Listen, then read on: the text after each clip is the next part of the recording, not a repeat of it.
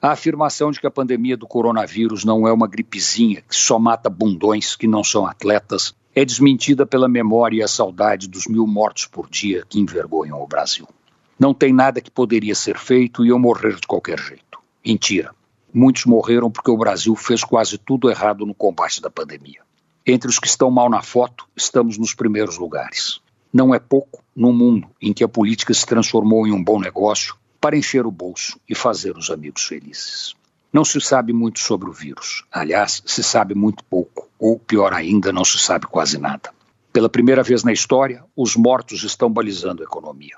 Nunca se gastou tanto, nunca se investiu tanto para salvar centenas de milhões de pessoas do destino trágico dos menos de um milhão que, em um ano, perderam a vida.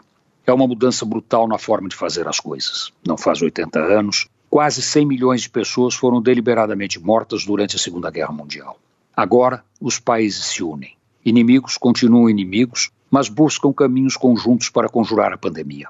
É provável que tanto esforço seja recompensado por uma ou mais vacinas que em breve esconjurem a ameaça do coronavírus. Mas até a vacina chegar é melhor tomar cuidado. O que estamos vendo nas ruas, nas estradas, nas praias é uma verdadeira loucura.